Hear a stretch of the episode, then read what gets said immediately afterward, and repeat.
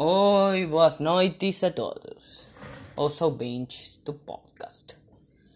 Hoje va, nós vamos a falar sobre uma notícia muito controversial que passou recentemente, que é um incêndio florestal na zona de Pantanal, no sudeste do Brasil, onde uma notícia muito muito rara porque no Rio de Janeiro no, no Rio de Janeiro porque na, nas Amazonas sucedeu o mesmo o ano passado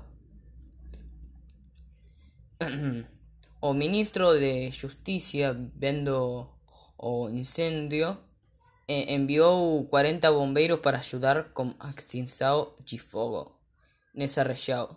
Mais longe de bombeiros, o ministro também enviou 10 veículos, dois microbuses e um helicóptero. Estima-se que eles estarão lutando contra este desastre de fogo por um mês. De acordo com os dados, se pode ver pela grau sequia que essa região enfrenta por vários meses. GBC notar que en todo Oano se registraron alrededor de 15.000 incendios en Pantanal, área con más humedades do mundo.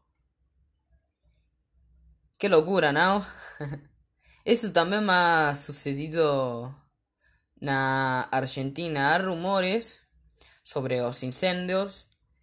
Eh, que estos incendios son provocados intencionalmente para que seja eh, terra para safras. Eh, obrigado, eu queria falar sobre isto. Obrigado.